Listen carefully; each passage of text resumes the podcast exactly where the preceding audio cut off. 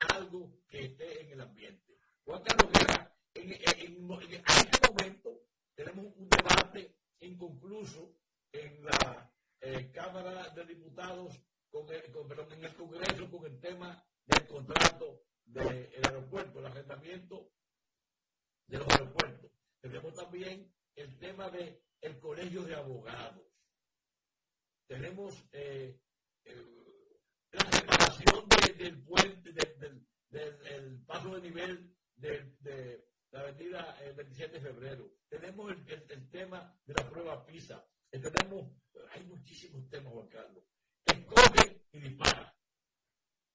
Bueno, pues yo pienso que el tema de la semana ha sido sin lugar a duda lo que ocurrió en el Colegio de Abogados de la República Dominicana.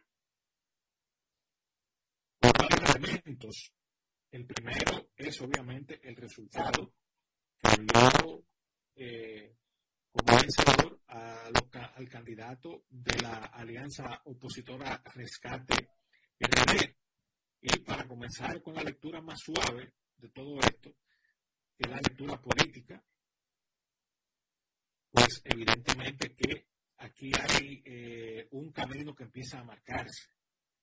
Porque fíjese que eh, esta alianza que se hizo, digamos, de manera eh, accidentada al final del camino, la sumatoria de los votos de PRD, PLD y Fuerza del Pueblo, pues derrotaron al candidato del gobierno. Y yo pienso que esta puede ser una proyección importante sobre todo porque cuando uno conoce el resultado nacional, pero cuando usted se va a los resultados por demarcación, eh, la cosa es más fuerte. Por ejemplo, el candidato Trajano Potentini, que era candidato apoyado por la Fuerza del Pueblo, en la provincia de Santiago ganó solo, sin alianza.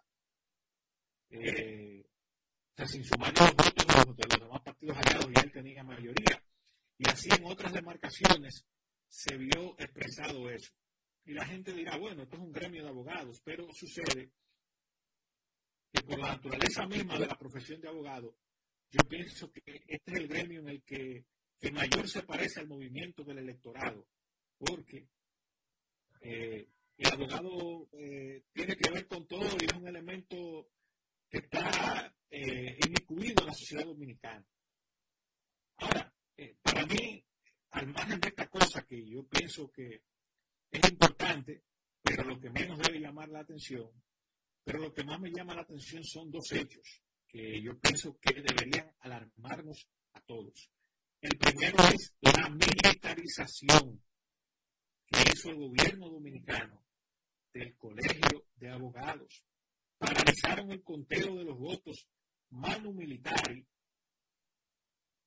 eh, para evitar que se diera el resultado que al final se dio. Y ese es un atentado eh, evidente contra la democracia, contra la libertad de expresión, la toma militar y política del, Colegio de Abogados. Recordemos que el primer vicepresidente del PRM, eh, Olivares, se apersonó con, con un grupo de dirigentes de ese partido a reclamar el triunfo y a decir que su candidato, que el PRM había ganado, y lo dijo así textualmente, el PRM ganó el Colegio de Abogados con alianza o sin alianza. Evidentemente que el resultado posterior lo que ha revelado que había la intención de subvertir eso usando la fuerza pública, lo cual es reprochable. La segunda cosa que, y, fíjense que eh, cuando usted pensaba que esto era alarmante, lo que voy a decir ahora alarma más. Que públicamente un candidato diga, como era el a quien llevaba el poder de candidato, el abogado Diego José García, haya dicho de manera pública en un medio de alta difusión nacional que él había pactado con el candidato del PRM, lo dijo así como lo estoy diciendo, bueno, están los videos, un acuerdo en el que le garantizaban pensiones y 5 millones de pesos, pero que nada más le habían dado cuatro. Entonces, y, aquí, yo me pregunto por qué la sociedad no ha reaccionado sobre todo los medios de comunicación, que voy con el tercer hecho que más alarma de todo. Eh, ¿Por qué no reaccionamos airados a esto? Porque evidentemente que estamos viendo, hemos siempre visto denuncias de que fulano se compra o de que fulano eh, se vende, pero no no habíamos visto a nadie admitirlo de manera pública y poniendo montos de manera descarada. Entonces, y aquí va el tercer elemento que yo creo que debe más alarmar, los medios de comunicación, el cerco mediático que tiene el gobierno es impresionante. Porque si yo hubiera sido el periodista que le está preguntando ayer a ese hombre, lo primero que debo preguntarle, ven acá, ¿quién te dio ese dinero? ¿De dónde salió ese dinero? ¿Te lo dieron en, en, en efectivo? ¿Te lo transfirieron financieramente? Porque hay tantas cosas y hablo de la parte de sin efectivo que lo transfirieron porque la propia ley de lavado dice que ninguna transacción en efectivo debe superar los 500 mil pesos. Entonces, esa operación, eh, ¿cómo se hizo? En efectivo, por transferencia financiera. Si fue por transferencia financiera, eh, ¿de qué cuenta salió? ¿Cuál es el origen de esos fondos? Entonces, cuando uno ve todo esto, eh, sabe, no, y la publicación que se hizo de que había ganado el candidato del PRM. Correcto, ya eso es hasta folclórico, tomando en cuenta estos dos hechos, tanto la militarización del, de la, del colegio de abogados, en pleno conteo de los votos, como la admisión pública de este hombre, sin nadie eh, hostigarlo. Él fue y lo dijo de manera clara, eso no, dice un acuerdo en el que eh, me iban a dar una serie de pensiones. Ojo, las pensiones privilegiadas solo las otorga el presidente de la República por decreto. Es decir, que ahí él está vinculando al propio presidente de la, la operación de Sí, ahí, ahí, mismo dice, yo no, yo no, yo me eché para atrás en el acuerdo porque eh, no me habían completado lo que me prometieron. Es decir, que le faltaba un millón de pesos y las pensiones. Eh, y se dicen en corrillos por ahí que el gobierno le había ofrecido 150 pensiones. Pero eso, como él no lo dijo, yo no puedo eh, afirmarlo, simplemente es lo que se rumora. Entonces, evidentemente que aquí hay una situación escandalosa eh, en, este, tema, por el hecho de la militarización y porque este es el primer caso, tenemos más de 25 años hablando de transfugismo, de compra y venta de voluntades, pero es la primera vez en estos 25 años que una persona dice, sí, yo me vendí y me dieron tanto. Y lo que pasa fue que no me completaron. Y uno no vio la reacción de nadie, no le he visto todavía la reacción de nadie eso, cómo hay que reaccionarse, porque, vamos, eh, no se limita solamente en satanizar a este hombre, en decir que es un sinvergüenza, que lo es, o, que es una persona sin, sin, eh, sin principios éticos. No, no, no, vamos al fondo. ¿De dónde salió ese dinero? ¿Quién se lo dio? Ahí es que tenemos que entrar, porque uno presume que puede haber dinero público allí o dinero mal habido. ¿Mm? Y la única forma de saberlo es que, él, que transparentemente se le indague sobre quién le dio ese dinero y de dónde salió y de qué forma. Porque si se lo dieron en efectivo, ahí hay una, una violación a la ley de lavado. Porque la propia ley establece que no puede haber una operación en efectivo eh, por más de, medio millón de pesos. Por ejemplo.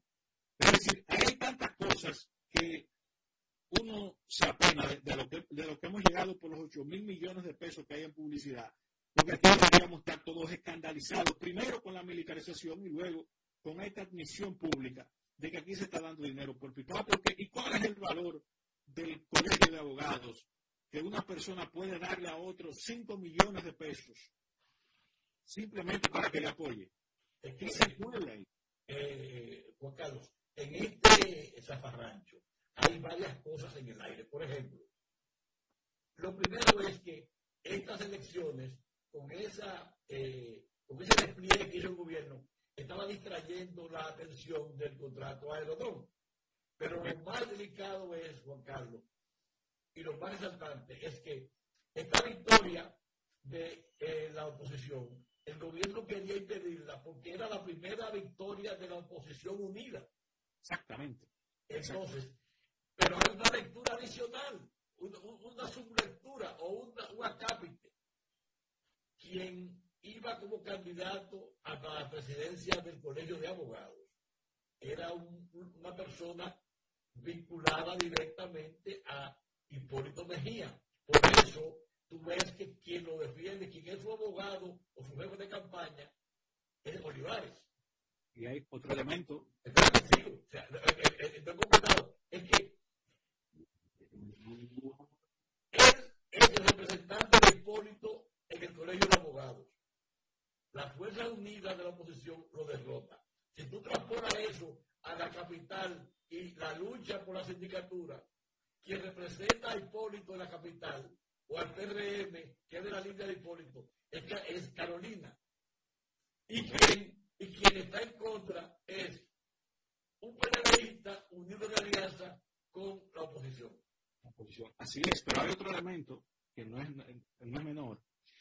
Cuando tengo las imágenes de Eddie Olivares que va allí a ser abogado, a su izquierda hay una figura que para el gran público es desconocida, pero que es el jefe de gabinete del Ministerio de Agricultura, un ministerio que es Hipólito y que fue precandidato a senador, de hecho.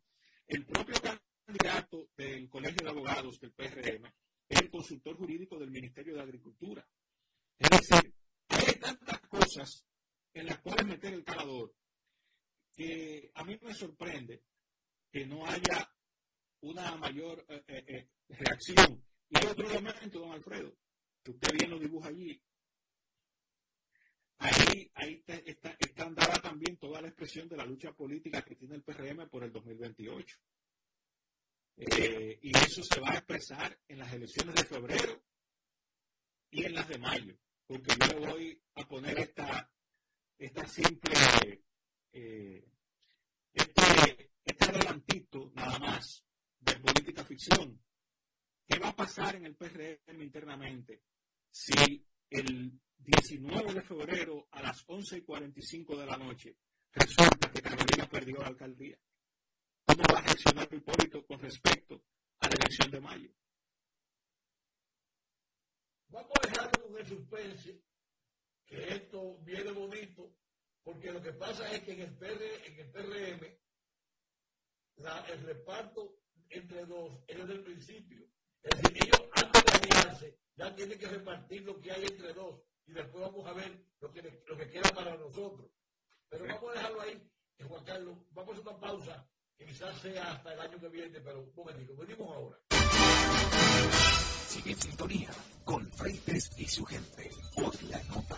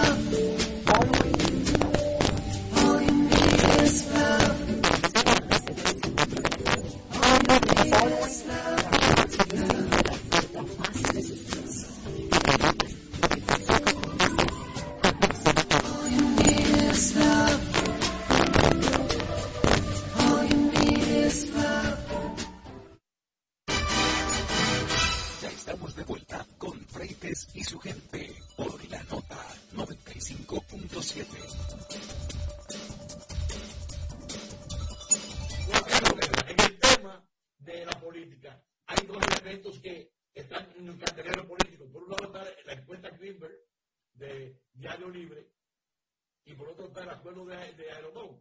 Eh, yo estoy realmente eh, sentido porque yo prefiero la encuesta Greenberg, porque ahí salen cosas inusitadas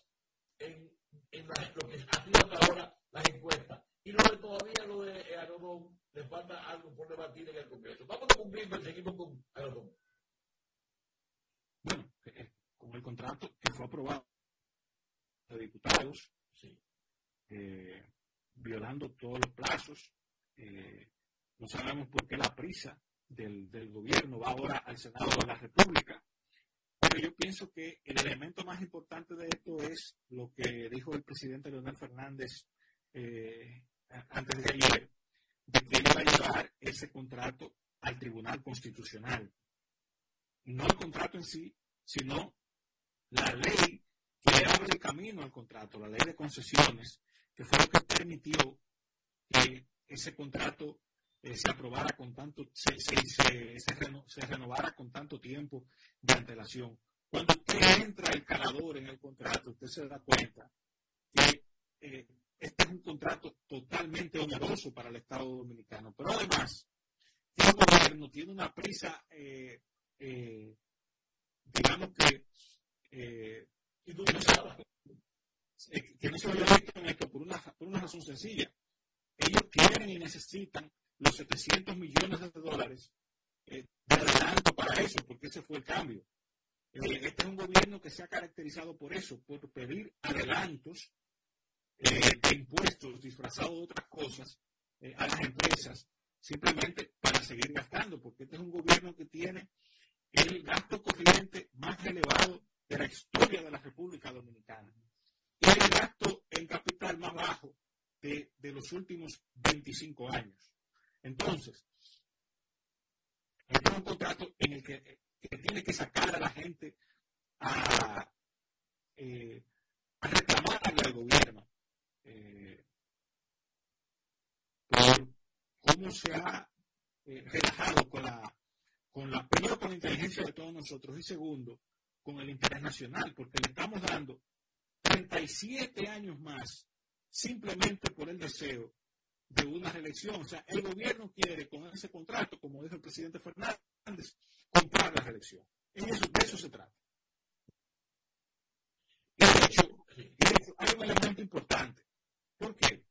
Y aquí afecta la propia naturaleza. Los fondos derivados del contrato, de los contratos de este tipo, se supone que deben ir en función de mejorar la infraestructura de los aeropuertos, ¿correcto? Pero el presidente lo que ha hecho es ofrecer, entre comillas, una serie de obras que ninguna tiene que ver con los aeropuertos. Una cosa eh, eh, eh, impresionante.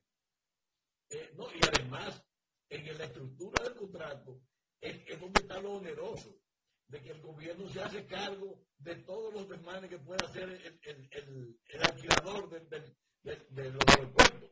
Pero todo, eso ha sido pasado por alto. En 15 días los diputados han eh, eh, leído y discutido un documento voluminoso y, complejo, algo nunca visto, no se ha debatido en, el público, no ha habido vistas públicas, no ha habido nada, es algo que se ha cocinado. Es más, a los diputados que les entregó el informe por 24 horas, tréanlo, mañana discutimos. un informe de un contrato que involucra varios aeropuertos. En 24 horas los diputados tenían que tener conocimiento de él y aprobarlo. Es es a todas luces, es a todas luces una tropelía, una, eh, un mano armada, lo que han hecho los del gobierno. Totalmente, totalmente. Y eh, hay un dato importante y es que el gobierno da la aprobación de ese contrato a la Cámara de Diputados justamente con los diputados tránsfugas. Ellos dieron la diferencia. Los diputados que han venido adquiriendo en, en los últimos meses fueron los que dieron la diferencia porque hasta el presidente de la Cámara de Diputados tuvo que tumbar la sesión varias veces porque eh, el número no le daba para eso. Eh, y al final eh, fabricaron los diputados. Eh, Juan Carlos, antes que se me acabe el tiempo, eh, dime qué, qué, qué opinas sobre la encuesta de Greenberg, del Diario Libre. Mire, yo personalmente tengo una hipótesis de que ya las encuestas eh, no sirven para eh, su, efectividad para, para, medir el ánimo de la gente. Eh, ya no, es tan, tan en Ahora, tomando en cuenta de que esta es la única encuesta que queda en manos pues, eh, en, la, en la modalidad pasada, que era un periódico que patrocinaba Cuesta, es la única que queda por,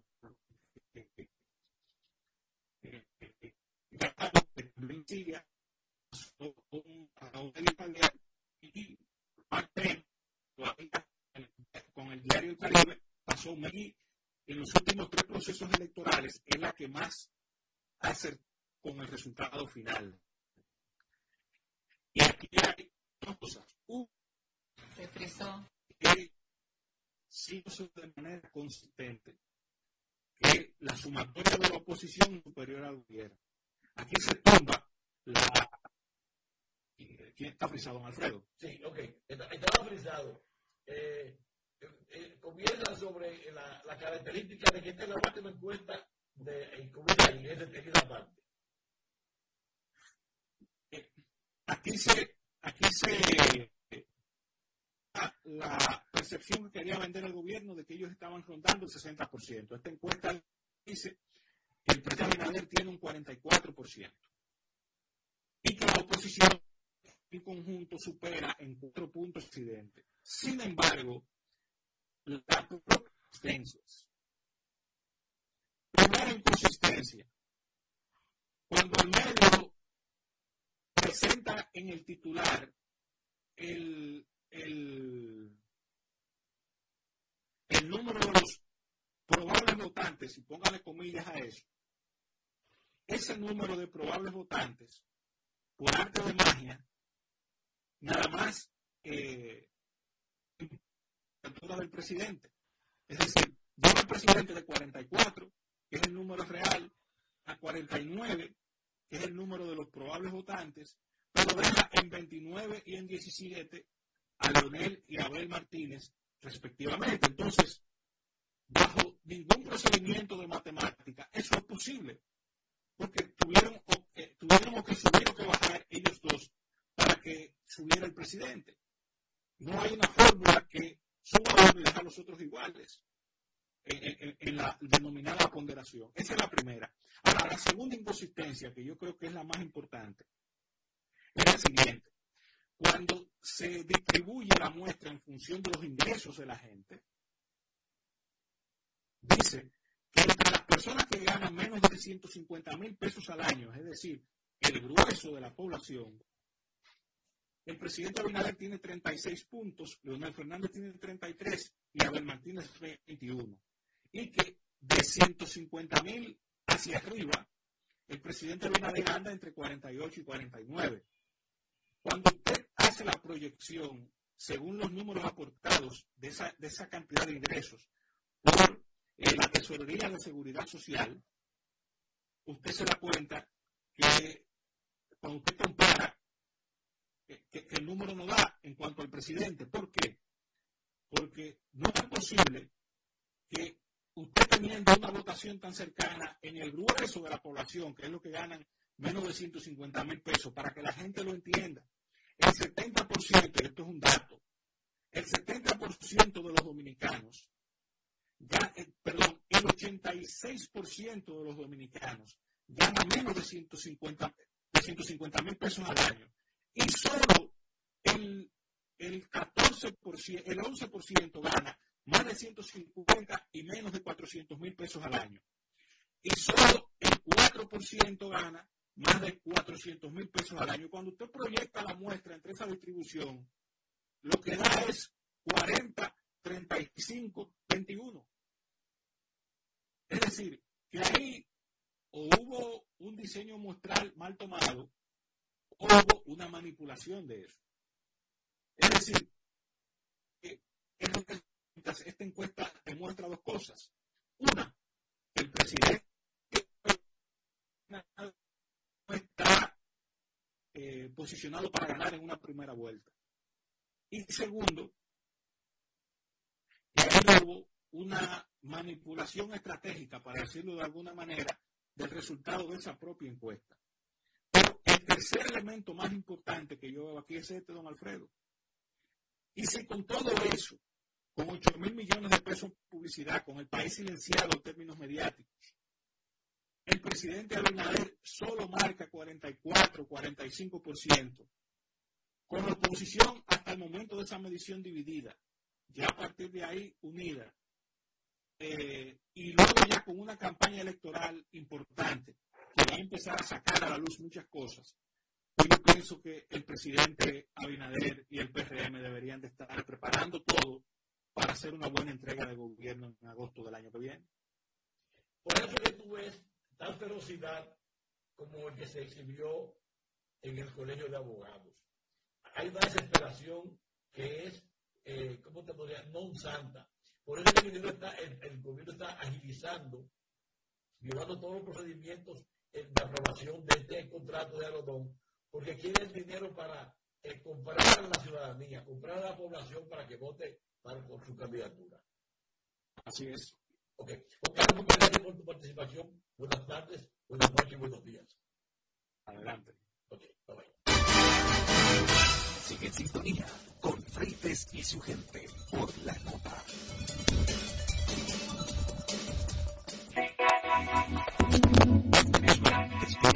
Sábado con contenido fresco y de interés para ti.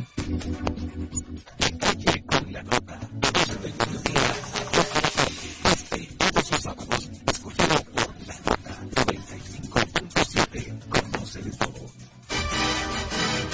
Ya estamos de vuelta con Freites y su gente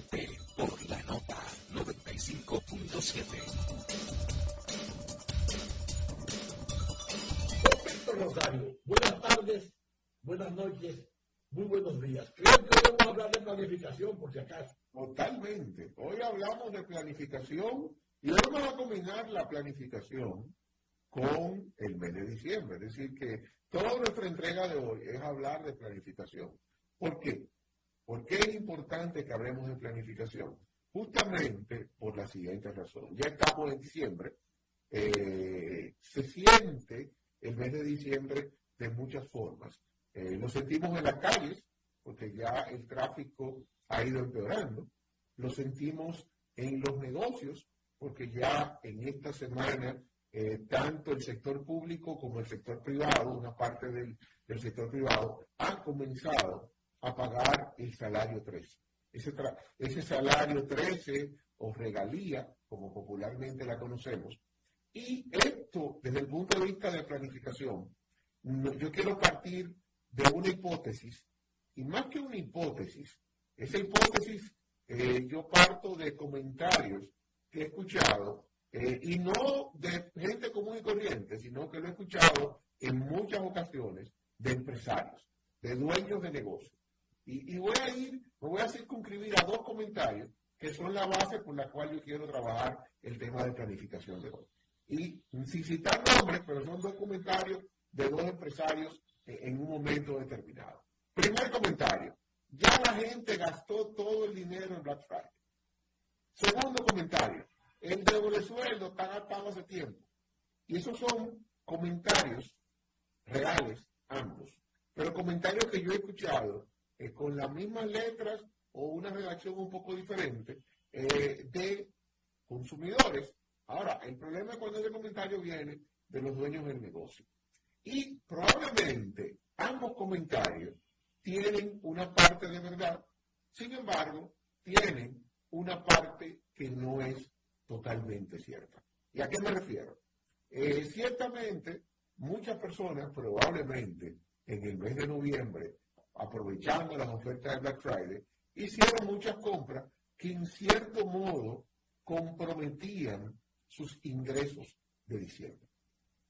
Y otro elemento, eh, otro punto que pasa es que una buena parte del personal asalariado, la gran masa poblacional, eh, desde meses antes va comprometiendo algunas variables de ese componente del salario 13. Comprometiendo que llamamos, yo tengo una deuda con Alfredo Freites, yo tengo que hacer, pagar una cuota extra de mi vehículo, de mi apartamento. Es decir, ese sueldo 13, mucha gente lo va planificando con tiempo o, como popularmente lo vamos llamando, lo va gastando con tiempo.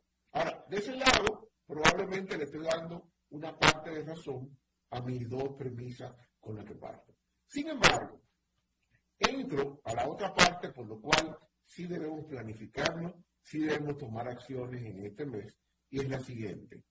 En el mes de diciembre, todo el mundo tiene que hacer todas las compras normales que usted hace todos los meses. Yo tengo que echar gasolina, yo tengo que ir al supermercado, si tengo medicamentos tengo que ir a la farmacia, si compro tales o cuales cosas, si mi hobby o mi gusto es toda la semana tomarme una copa de vino, tomarme una cerveza, esas cosas se mantienen. Es decir, el gasto normal, en cierto modo, se mantiene este mes. Digo cierto modo porque sí hay diferencias. Ahora, hay otra realidad. Ahí está el sueldo 3, está el doble sueldo. Hay otra realidad. Está todos los dominicanos y extranjeros que nos visitan durante el mes de diciembre. Otra realidad. Están todos los gastos asociados a la Navidad. ¿A qué llamo gastos asociados? Yo estoy seguro que todos los amigos que nos están viendo o que nos están escuchando en este momento, a esta altura del mes, que apenas está, estamos en los primeros días del mes, ya han ido o por lo menos lo han invitado a fiestas de Navidad, encuentros de amigos, encuentros sociales eh, de trabajo, muchas actividades. Y con esa parte, cuando lo vemos de la manera social, de la manera de consumo, todo esto implica gastos extraordinarios, compras extraordinarias, gente que está saliendo a comprar cosas por ese tipo de razones. Y te, voy a agregar una nómina invisible, que son los que reciben remesas del, del exterior. Claro, porque es un determinado.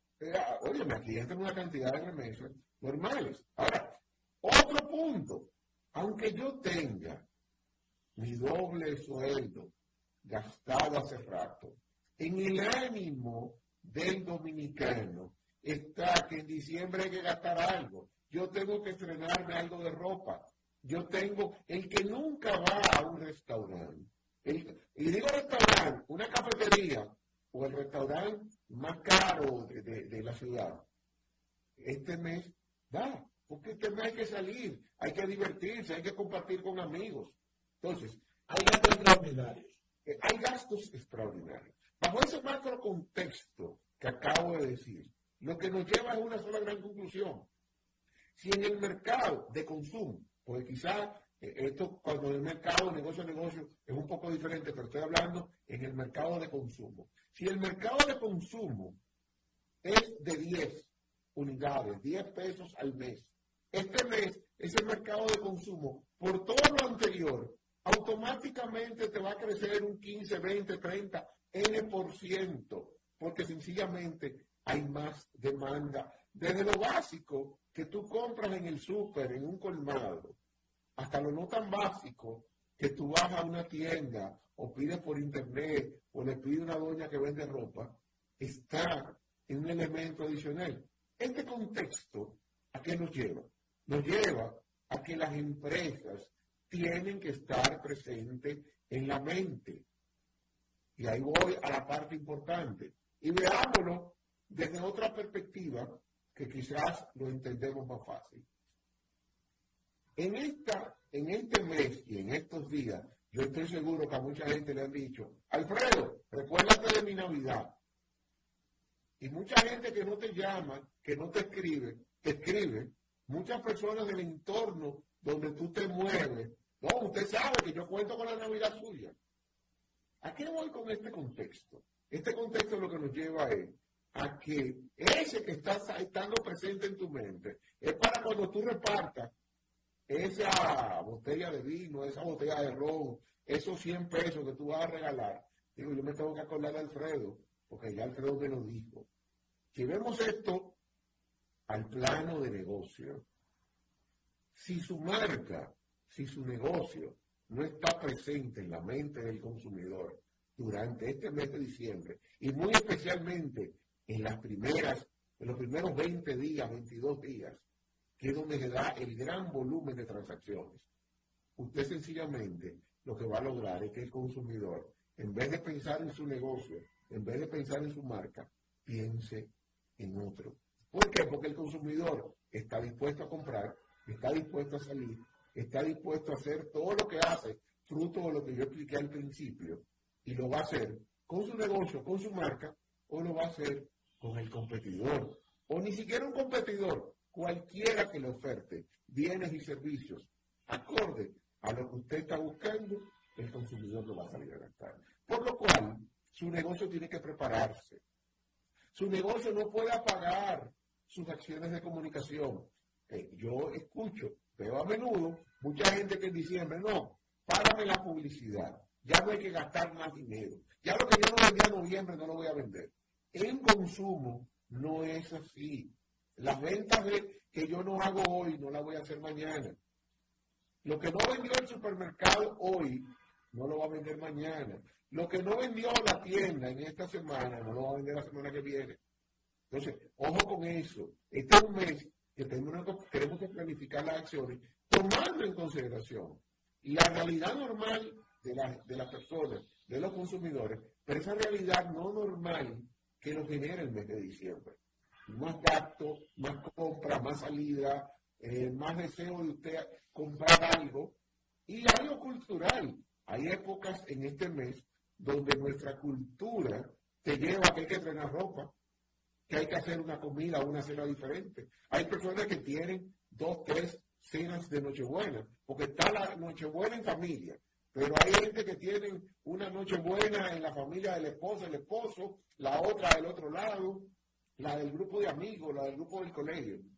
Todo esto conlleva más consumo y conlleva que las empresas tienen que estar pendientes porque lo que no le compran a usted, se lo compran a otro. Y eso no podemos dejarlo pasar. Este mes no podemos bajar la guardia. Este es un mes que usted tiene que estar pendiente porque hay más dinero en la calle. Más dinero en la calle, anda buscando bienes y servicios. Si sus bienes o los servicios que usted vende no están disponibles o no están en mi mente, yo termino buscando otro que ni conocía. Y eso es una realidad que es muy importante que todo el que nos escucha, que tiene empresa, lo tome en consideración. Este mes hay consumo que baja, ciertamente. Después del 24, tú sientes si comienza esa resaca en el consumo, que dura en muchos casos hasta enero, pero estos primeros 20, 24 días del mes de diciembre son mes, dos días muy importantes que usted tiene que planificarlo muy fino, tomar en cuenta que usted va a recibir más clientes, más productos, más demanda, más servicios. Y cuando la gente tiene dinero en el bolsillo, que lo hablábamos hace unos días, yo me creo que soy el superdotado, yo tengo dinero. Si usted no me atiende, yo me voy para otro sitio. Si Gensi en su negocio no me hace caso, yo me compro el negocio del frente. Entonces, es muy importante y con reflexión en esta parte de planificación. Planifiquemos qué, haremos en estos días y cómo logramos optimizar las ventas porque hay más dinero buscando bienes y servicios. Alfredo, con esto yo termino mi entrega de hoy y me despido hasta una próxima consulta de negocio. Gracias, Víctor. Muy agradecido. Eh, el asunto de la planificación para estas fechas es, para mí es, algo incómodo, es complejo, porque tú estás con eh, un ingreso que, imponderable, extraordinario, pero no sabes hasta dónde va a llegar, una demanda también igual, eh, un inventario eh, inmanejable con precisión. Hay muchas cosas que al comerciante, al, al que vende mercancía, sobre todo detallista, se le pone difícil. Totalmente. Pues nada, Alfredo, me despido y seguimos adelante con otra consulta de negocio. Gracias, Víctor. Hasta luego. Sigue en sintonía con Freites y su gente por la nota.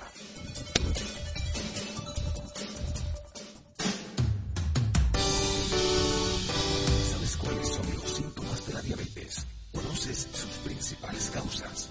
Aprende todo sobre diabetes en Hospital de la Diabetes Radio. Educación, prevención, ejercicios y mucho más. Hospital de la Diabetes Radio. Todos los sábados a las 2 de la tarde por la nota 95.7.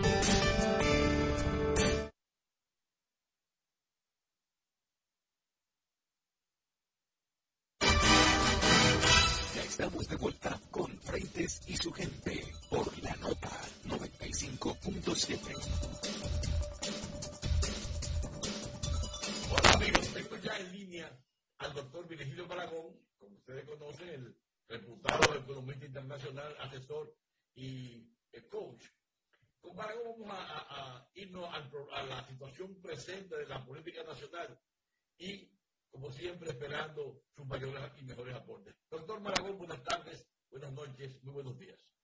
Muy buenas tardes, buenas noches buenos días también a todos los amigos que nos escuchan en el territorio nacional y como dicen los poetas, allende los mares, más allá de nuestras fronteras. Nada, eh, hermanos Freites, eh, nos estamos acercando a una vorágine un poco complicada, donde unos quieren quedarse y otros quieren encaramarse.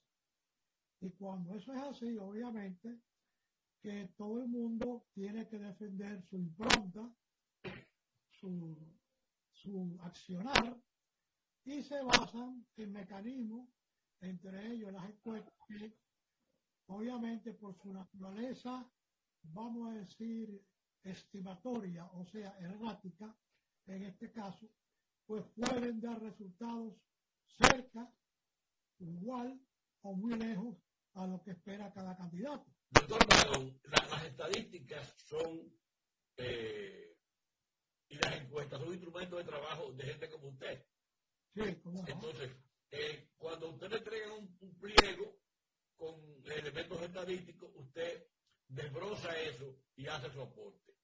Quisiera que, si es posible, si usted tiene eh, los aportes hechos ya, los cálculos hechos ya en torno a la Greenberg del Diario Libre, que nos aportara sus, eh, su punto de vista. Fíjate, desgraciadamente, eh, muy pocos encuestadores publican la metodología que usan para realizar sus encuestas. Entonces, a veces a los investigadores sociales, como un suscrito, nos resulta un poco cuesta arriba emitir juicios a posterior. Ahora bien, ¿qué pasa? Eh, hay cosas que no se dan por el azar, eso no es verdad. Cuando hay coincidencia en cómo las tendencias y los sentires de la población van cambiando de encuesta a encuesta, eso sí es un indicador muy poderoso. ¿Por qué digo esto? Porque el perfil de la conducta social, no de los encuestados, porque el encuestado es una muestra que se calcula a base de una fórmula y dependiendo las condiciones sociales, el entorno, etcétera, se le aplica grado de confiabilidad, como se llama en estadística, y por ende entonces se estima los coeficientes de precisión en este caso. Y ahí vienen lo que se llaman los márgenes de errores, también se publican. Pero la tecnología de hacer estructura de muestra es un poco complicada. Sobre todo hoy día, donde, vamos a decir, los entornos sociales, eh, religiosos, económicos, etcétera, están tan dispersos, sobre todo en la República Dominicana. Perdón, doctor Maragón. Eso sería consideraciones sobre las encuestas y cómo se deben hacer, cómo se hace y si es un blanco. Yo lo que a usted le han entregado eh, un manojo de datos en Diario Libre. Que me interprete eso, por- porque el tiempo lamentablemente está en contra. Me encanta hablar con usted, pero el tiempo se me va. No, pero eh, eh, la diario libre es una de ellas. No, es porque es la última. Sí, es la última. y- y ha habido, de lado y lado, están muchísimas interpretaciones. Sí, pero ahí voy. Y ahí voy porque mi deber es orientar, Claro. hermano mío. Estaba diciendo que en las últimas cuatro encuestas he visto una tendencia que es muy coherente en las últimas cuatro encuestas. Y es que todo apunta hacia una segunda vuelta. Lo he visto, lo he analizado, segmento por segmento, estrata por estrata y analizando no solamente la parte divergente, sino la parte coincidente de los resultados de estas últimas cuatro encuestas. Sí, doctor Maragón, yo vi una recomendación hace mucho que decía, lo que tiene que perseguir el analista de encuestas es cuál es la tendencia. Correcto. La tendencia ha sido hacia una disminución progresiva de la candidatura de Abinader. Entonces, eh, esto de seguir ese perfil podría ser que termine en primera vuelta, pero para el otro lado, para el lado contrario a Abinader. Yo no creo que la primera vuelta se vaya a nadie. No creo. Y lo digo y lo sostengo. Eh, la ciudadanía, con un blog de hielo en la cabeza, tiene que estar preparada para una segunda. Pero no que resultó curioso que Diario Libre auscultara a la población poniendo a Abinader a ser evaluado en segunda vuelta. Fíjate lo que pasa. Todo depende del manejo, porque en las encuestas hay un ceteris paribus, que es el siguiente. Si hay un candidato que ha mantenido un perfil de primera, obviamente, y luego, por razones de costo de la vida, seguridad, energía, you name it, lo que fuera, ya se ve que no se va a la primera vuelta y que va por la segunda vuelta. Obviamente, él se muda, como dicen, de apartamento, pero con todos los muebles. a veces el, mueble, el apartamento no tiene los muebles. Claro, es que está en segunda no ha hecho los muebles todavía. Entonces, lógicamente, los encuestadores, para cubrirse, porque yo sé que es así, dicen, bueno, en una segunda vuelta podría también ganar el candidato Luis Abinader. Y por eso es que lo dicen. Pero, obviamente, hay que ver, fíjate una cosa, mundialmente está reconocido que las 36 horas antes del escrutinio, antes de que el ciudadano eche el voto en la urna, son evidentemente cruciales. Han habido decenas de casos que 36 horas antes ha ocurrido huecos totales e inesperados. 36 horas solamente, hermano Freire. Entonces, yo digo esto, y se lo digo al ciudadano presidente, Acuérdese que usted ganó, señor presidente, porque todo el mundo votó en contra del otro. Y mucha gente de la oposición apoyó su candidatura para salir del otro, porque no querían saber otro candidato. Entonces, eso revela que, claro, usted fue el candidato del PRM y tuvo que ganar el PRM, pero el PRM como estructura, a mi humilde entender, no ha calado en la ciudadanía como estructura. Abinader sí, él, intuito persona. Pero desde el punto de vista partidario, el PRM no ha calado. Entonces, esa es una desventaja enorme que tiene el ciudadano presidente en este momento. Porque en otras elecciones del pasado, por ejemplo, Balaguer, Balaguer tenía un partido que era reformista y era un partido sólido, comprometido, o sea, era otra estructura. Entonces, Digo esto porque, repito, en las últimas cuatro encuestas he visto que hay una tendencia a que se ocurra una segunda vuelta. Claro, Abinader va a una segunda vuelta, como dije, a, otro apartamento, pero con todos los muebles ya. El doctor Fernández y Abel tienen que amoblar la casa, lo cual es mucho más oneroso. El ciudadano presidente va con una estructura de poder económico detrás a una segunda vuelta y es posible que gane una segunda vuelta. Por eso fue que el diario libre dijo eso, para cubrirse. Lo cual yo no lo critico, porque así que se trabaja la encuesta. Doctor Maragón, usted ha dicho que usted está consciente de que va a ser, va a ser que hay dos vueltas. Sí, yo estoy consciente de que va a haber una segunda. Entonces, una segunda vuelta tiene un agregado inusitado y es que mientras ahora si, los votos individuales por partido hacen, provocan que haya una segunda vuelta, hay un acuerdo ya hecho entre los tres entre los tres partidos fuertes, los, tres partidos grandes, mediante el cual el que de los dos partidos quede en segundo, como segundo lugar del total, su sumaría sus votos a ese. Sí, es ¿no? decir, habría una suma, PL, Fuerza del Pueblo, PLD, PLD, Fuerza del, Fuerza del Pueblo, que sumados, naturalmente, que son más que Abinader. Claro, eso sería en el país de Alicia de la Maravilla. Pero tú sabes muy bien que esa es una alianza latimuerta, porque hay muchos intereses. Ahí está Miguel Vargas, que no es un fly. Hay están otros del PLD que no son un fly. Y la Fuerza del Pueblo, que es el jamón entre dos lonjas de queso. ¿Tú ¿Me entiendes? Que todo el mundo quiere ese pastel. Entonces, obviamente, el doctor Fernández, ni tonto ni perezoso, no va a ceder todo por un voto. Va a ceder todo a lo mejor por 100 mil votos. Nadie sabe. Pero todavía no hay un acuerdo concreto. Sí, sí, sí, sí. No, eso es en papel, hermano. Yo sé lo que le estoy diciendo a usted. Ah, pero perdóname, eh, Virgilio, estamos hablando de acuerdos. tú puedes coger, comprar un, un, un carro a plazo y, y después no pagarlo, eso es otra cosa. Estamos hablando de que si se cumple lo, lo que se ha acordado. Ah, pero ¿qué pasa?